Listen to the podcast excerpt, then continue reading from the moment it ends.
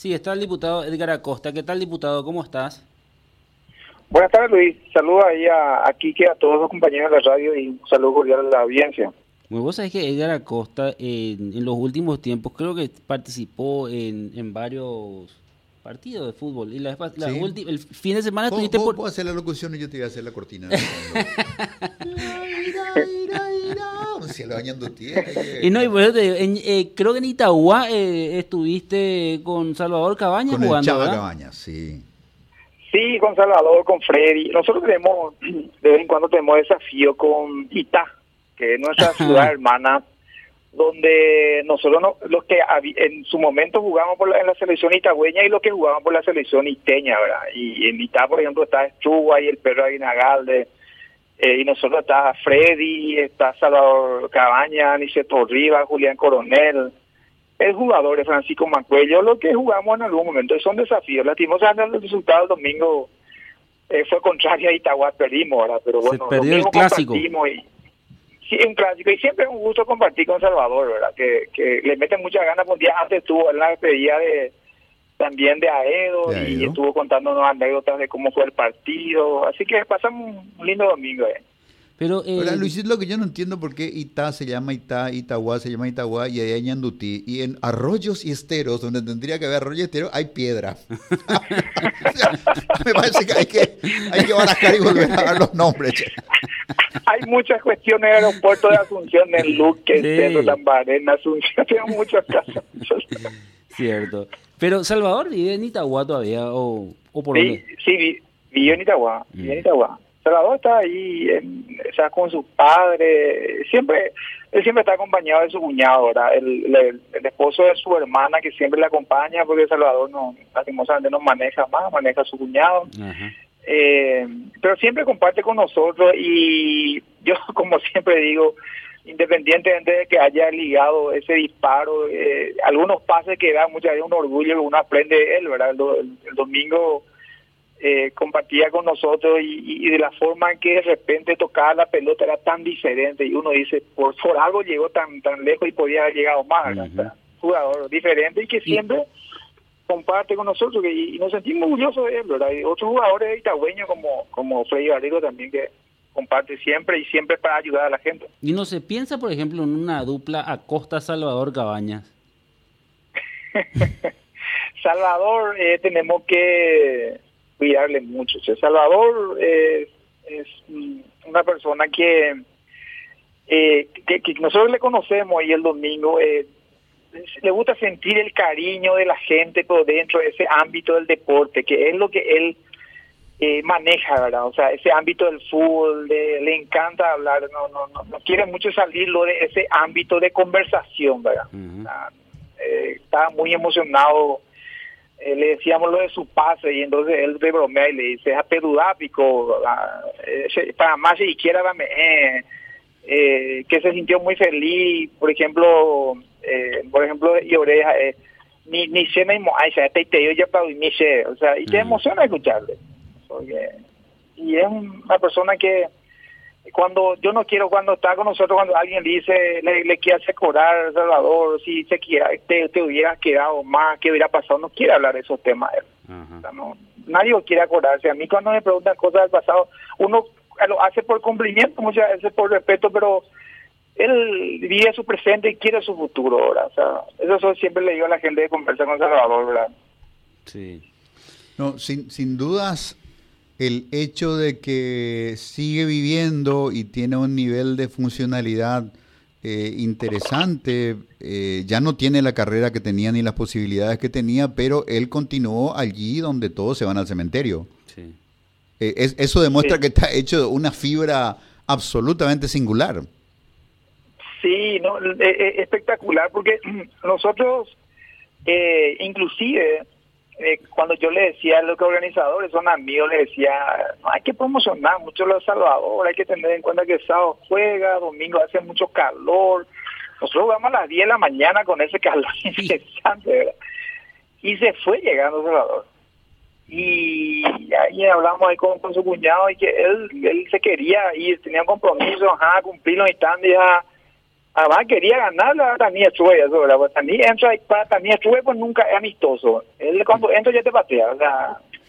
eh, entonces que, queríamos ganarle a, ellos, ¿verdad? Y bueno, pedimos a uno y, y bueno, y el nivel de uno ve ahí con Freddy Barrero compartiendo eh, y, y uno ve otros jugadores, eh, Luis, que, que están en la movida todavía. Y yo le, le dije a Freddy que, pucha, de Guateque y no, se va a tiene más pues los mitad pues no sé no era cancha y dice, o sea, son jugadores que, que han dejado su, su rastro, ¿verdad? Y también es buena gente.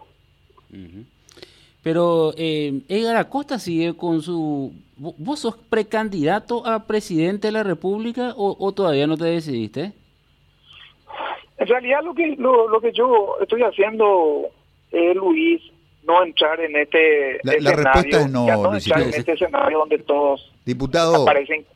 Señor, si usted no habló de sí mismo en tercera persona, quiere decir que no. No.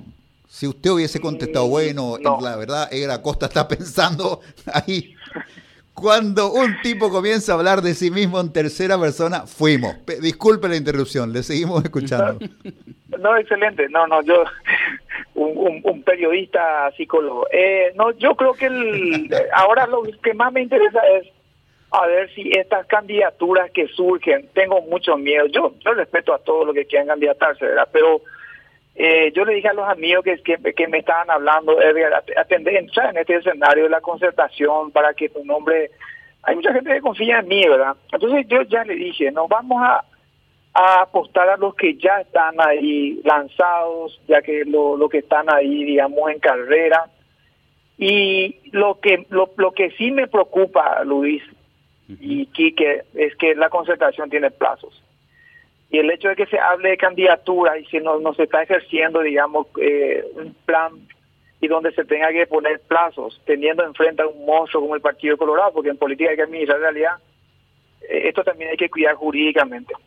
Si, si jodemos en una coma el Partido Colorado, el Partido Colorado está en contra, o sea, no, no, no quiere que salga la concertación.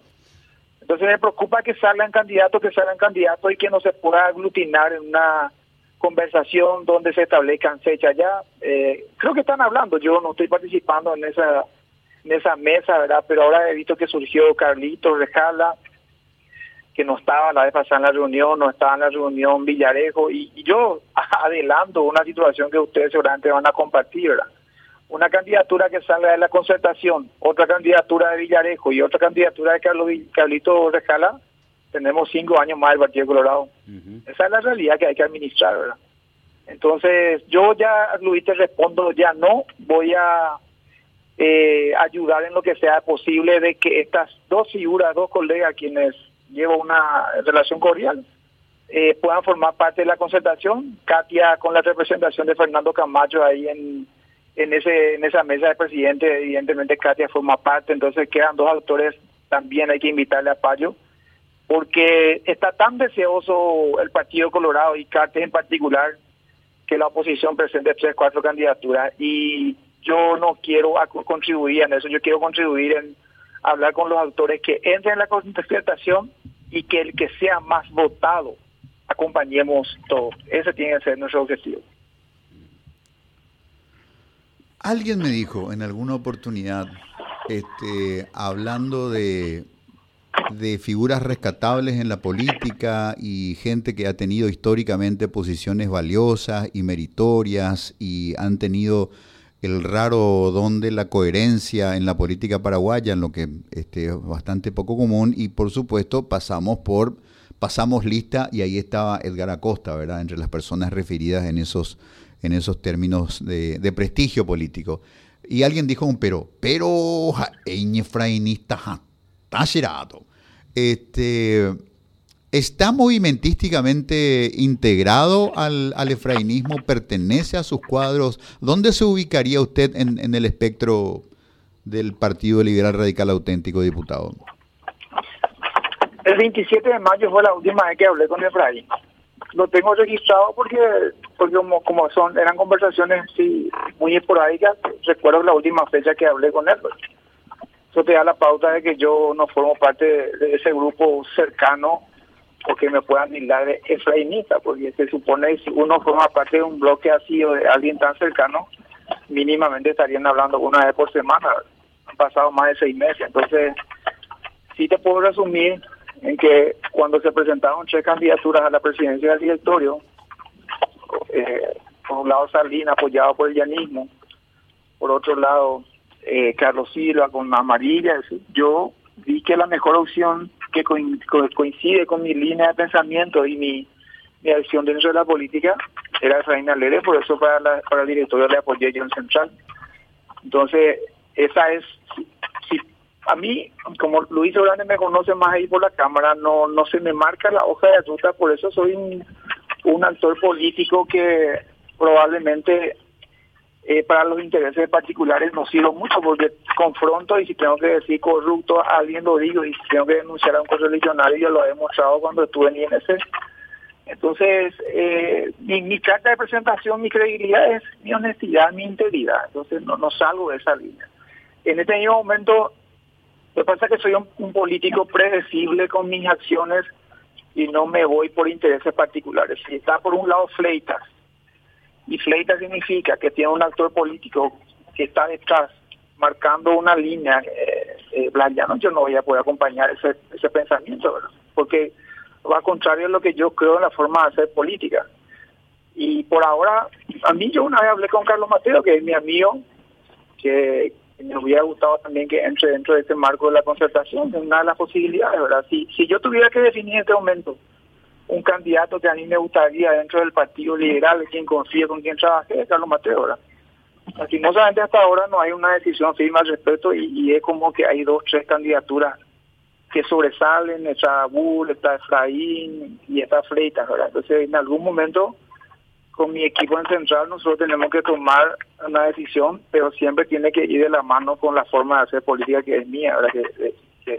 Que, no, no, no va de la mano a lo tradicional de muchos colegas o fuera del Parlamento donde dicen no importan los medios para llegar al Para mí sí importan los medios. Diputado, ¿y cómo le cae esta situación de que el directorio del partido está disfuncional, eh, el presidente del directorio no convoca porque no quiere sentarse con personas a las que no acepta, con los que implícitamente no acepta el resultado de, de la elección. ¿No le hace bien al PLRA este estado no deliberante y muy agresivo en el que básicamente, más allá de los argumentos que pueda ejercer el señor eh, Alegre, está el, hecho de que no acepta, no, no acepta el resultado. Eh, me, parece, me parece regresivo y me parece que simplemente eh, matarle con cuchillo de palo al, directorio es, matarse a sí mismo, no le hace ningún bien a un partido que tiene que enfrentar la agenda electoral, este estado de, de disfuncionalidad, donde además desde los espacios internos tratan de hacerse el mayor daño que, que pueda hacerse. El caso de las actitudes abiertamente hostiles de, Dionisio Amarilla, de Basilisa Vázquez. Eh, no, no está bien eso, diputado. No, yo, yo creo que el directorio, ahí tengo mi, diferencia en ese aspecto, digamos, con Efraín, ¿verdad? O sea, el directorio tiene que, tiene que reunirse, está en los estatutos, tiene que deliberar, no importa que en los momentos se vuelvan tensionales. El Partido Liberal por ideología es que cada uno tenga su opinión eh, diferente y que, digamos, se discutan argumentos y no las personas, no cuestiones calificativas. Eh, yo soy muy respetuoso de lo que emiten las opiniones, por eso en la Cámara tengo mis posiciones muy fuertes, pero muchas veces los colorados o liberales no me pueden, eh, digamos, hasta enojarse porque yo ataco las ideas, ¿verdad? Entonces, yo, ahora, dentro del partido liberal se ha establecido también un criterio de ataque personal furibunda. No sé, vos nombraste a dos personas. Yo a Dionisio, o sea, le respeto, ha trabajado por el partido, fue una persona que estuvo contra la enmienda y yo puedo hasta tener diferencia con él por el respeto, porque en su momento se plantó y eso sirve mucho en política. Para mí particularmente en su momento sirvió, pero cuando me hablas de Basilisa, para mí Basilisa no representa el Partido Liberal. Entonces, eh, entonces uno, yo creo que debería también siempre el directorio independientemente quienes estén enfrente eh, conversar, ¿verdad? O sea, eh, convocar. Yo no sé si, no, soy miembro del directorio, si no hay temas que tratar, no sé cómo se está manejando, pero en general te puedo responder de que el directorio es importante que se reúna. Es, importante que se reúna, que se debata eh, sobre todos los temas, ¿verdad?